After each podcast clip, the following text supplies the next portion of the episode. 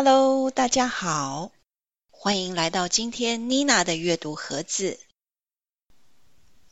制作前两集关于马偕的自传的时候，在他的书中对他的妻子张聪明并没有很多的描述，只知道他是原住民格马兰人，其他的也就一无所知了。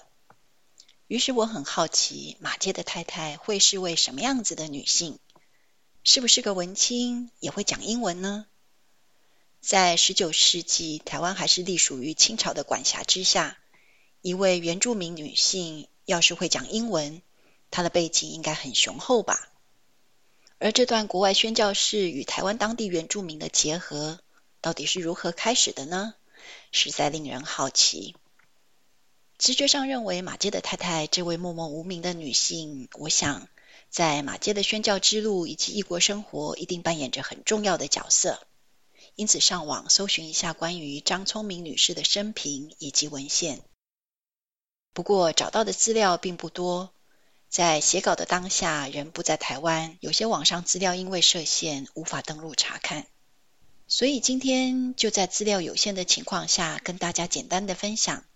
让我们一起来认识一下马街的太太张聪明女士，这位马街传教士背后的推手。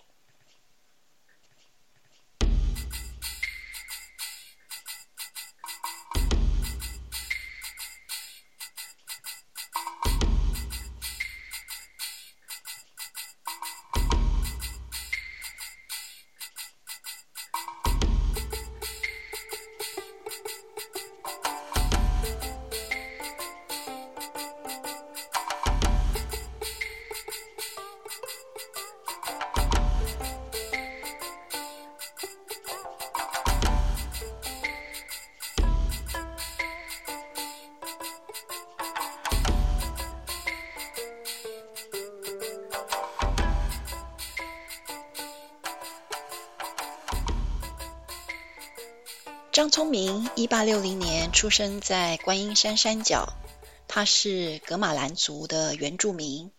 其实他的本名叫做张聪仔，台语发音也就是“长啊”的意思。文献记载只记录了他大约的出生年份。由于没有出生日期，在那个年代出生的女婴，再加上他的台语发音名字“长啊”。很明显的可以看得出来，她应该是个不受期待所诞生的孩子吧。她是家中的长女，父母亲生活在五谷。她出生后没多久就被送去当童养媳。当时的台湾背景，在她所出生的年代，女生是需要被缠足的，这是当时满清时代对女性裹小脚的习俗。她小时候因为不喜欢缠足，而经常遭到养父母的体罚或者是言语羞辱。在养父母家，只有他的养祖母对他比较好。他的养祖母会去马偕牧师那里听到，在一八七二年，也就是当时清同治十一年，他的养祖母就受洗成了马街的第一位女信徒。他的养祖母会协助马街教会传道的工作。隔年一八七三年，马街他们在台北五股那里新建了第一间礼拜堂。教堂还招收当地的小孩子学白话字。白话字呢，就是我们说的白话字。这里的白话字呢，是用罗马字，就是 A B C D 来书写闽南语的正确写法。那么白话字呢，本身它并不是只有呃标音的系统，它经过发展以后，已经被视为一套具有完整系统的书写文字，被广泛的闽南语使用者作为书写标记的工具之一。因为张聪仔的阿嬷是五股礼拜堂的第一位女信徒，她也在当中帮助教会招收当地的孩子学习白话字。当然，她的养孙女张聪仔也跟着阿嬷进到教会来跟着学习白话字。过了没多久呢，张聪仔原来婚配的对象因为生病而过世了，所以呢，他们的婚约啊、就解除了。一八七八年的二月。张聪仔受洗成为基督徒，马街便将他的名字改作张聪明。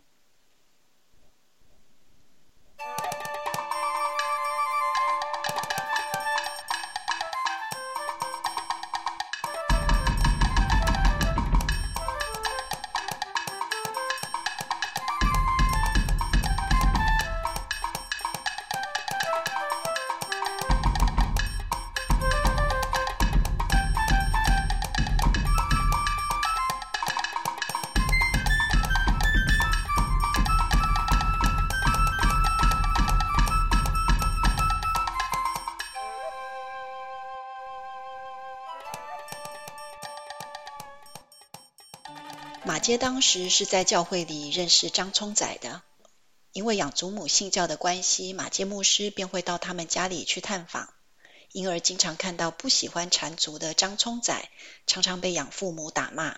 刚开始可能是出于同情，之后也可能变成日久生情，让原本没有打算结婚的马偕渐渐对他有好感，便喜爱上他。由于婚配的对象刚好过世，张聪仔的养祖母变成了为他们牵红线的媒人。一八七八年的五月，被马偕改了名字的张聪明跟马偕在淡水红毛城的英国领事馆举办婚礼。结婚时，当时的新郎马偕三十五岁，新娘十八岁。新郎是一位在大学研究院深造过的外国学者。而新娘则是淡水对岸观音山下五股乡村一位没有念过书的原住民女子。在那个年代，对西方白人的文化与信仰有着深深误解并无法理解的民情氛围下，东西方的联姻绝对是一桩很稀奇的事。结婚典礼后没多久，他们的蜜月旅行竟然是去拜访北台湾的各个教会。马街的宣教工作在新婚妻子的帮助下进行得更加顺利。婚后隔年，也就是一八七九年，清光绪四年，加拿大国外宣道会所派的第二位宣教师润浅义，他的原文名字是 Kenneth Giner。这位润浅义牧师在一八七八年到一八八二年间，全家被派遣到台湾北部传教。于是张聪明跟着润浅义的太太。在教会内从事妇女相关事务的推广工作，这是北部教会最早的妇女工作记录。在一百四十多年前的台湾，女性还身处在清朝封建时期，必须缠足的社会背景之下。未满二十岁、没有上过私塾的张聪明，就跟外国宣教士开启了在教会内的妇女推广工作，真的是难能可贵。不仅是一件了不起的大事，在台湾的妇女运动史来说，应该堪称为创举。あっ。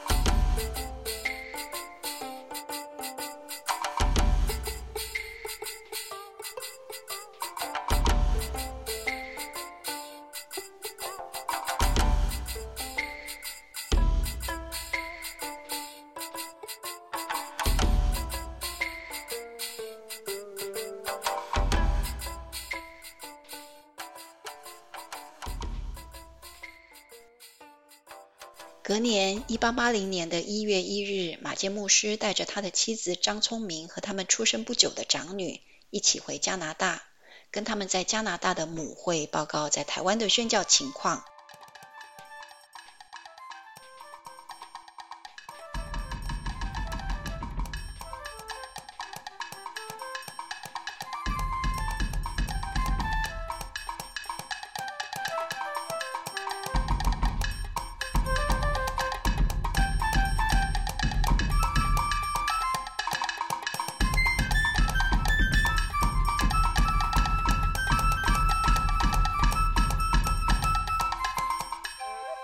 马偕一家人一路经过厦门、汕头、香港、新加坡、孟买、东南亚等各地讲道、参观教堂、寺庙、博物馆等，一路辗转到埃及的开罗，然后再到约旦、耶路撒冷，骑着驴到伯利恒，再从亚历山大港进入地中海，到达意大利参观梵蒂冈，然后就这样一路颠簸旅行了半年，在六月二十四号，一家人终于抵达加拿大的魁北克。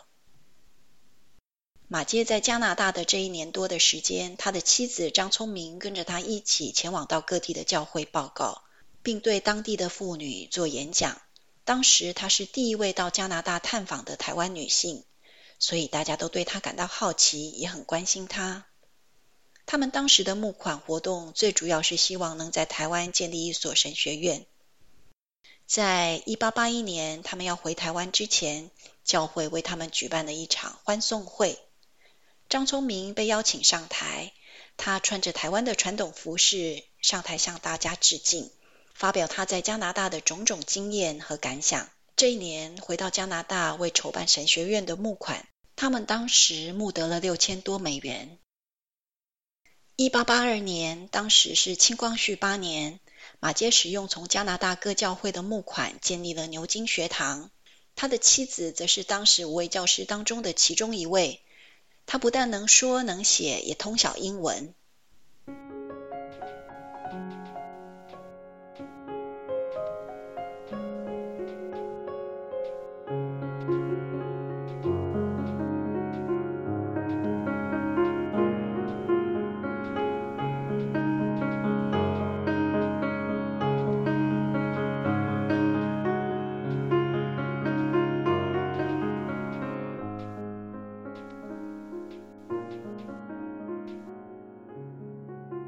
隔年，一八八三年，清光绪九年，加拿大教会提供新建女学堂的经费，让原本推展不太顺利的女子教育带来了一线曙光。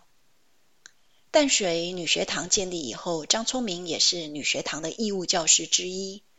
由于当时的民风并不鼓励女生受教育，张聪明他尽全力协助推广女子受教育的重要性。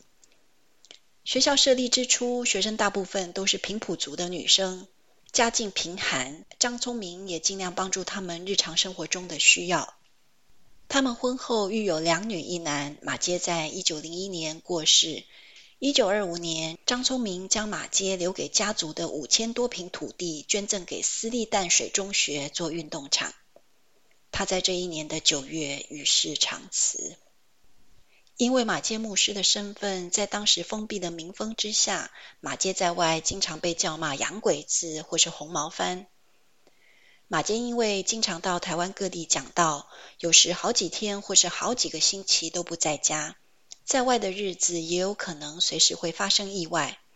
在上一集我们也提到过，有一次张聪明跟马偕在外宣教，突然遇到了一群反对的群众，而将火把丢进张聪明坐的轿子里。他的脸被烧伤了，眼睛也差一点失明。当时的宣教生活不像今日的台湾，而是危机四伏，要处处小心。而这时的张聪明就得挑起担子，负责打理家里所有的一切，以及教会的事工。尽管以现在人的眼光来看，他们的外在条件似乎不是世人眼中的门当户对。但是他们的婚姻在上帝的持守下，让他们有共同的生活信念，与对这世界相同的价值观，真挚的信仰生活，排除了世人眼中所谓的婚姻条件不对等的难题，让他们能够同心携手走人生路，进而能活出彼此在这世上的人生价值，也成就了上帝创造他们的目的。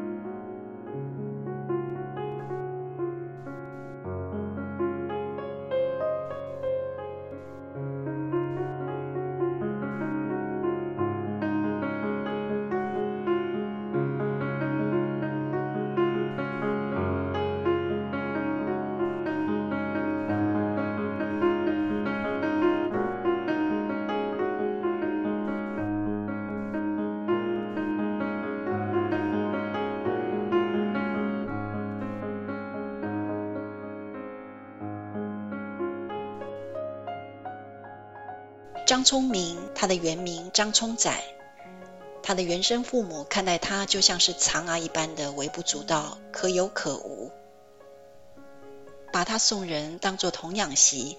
在那样的年代，童养媳命运的乖舛就像落叶般，全凭运气。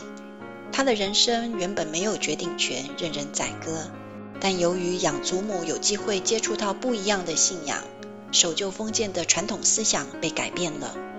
他决定带领家中的这位童养媳去影响他，让他能活出不一样的生命，带他去教会学习读书识字，还促成他跟马街的婚姻。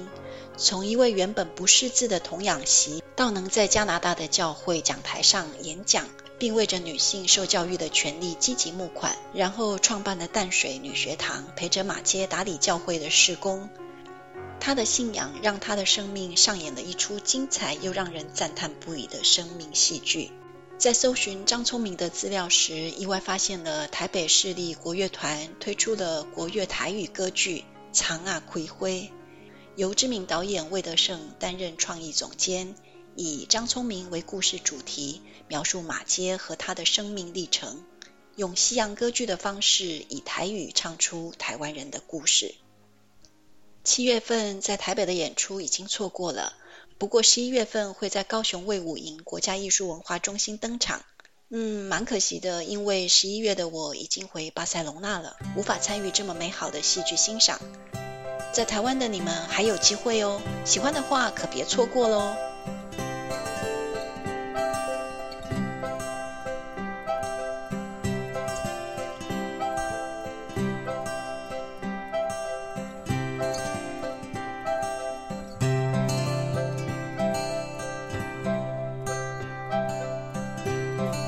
希望你们会喜欢今天的节目，我们下次见喽 f i n s a l a b r u b e l a 拜拜。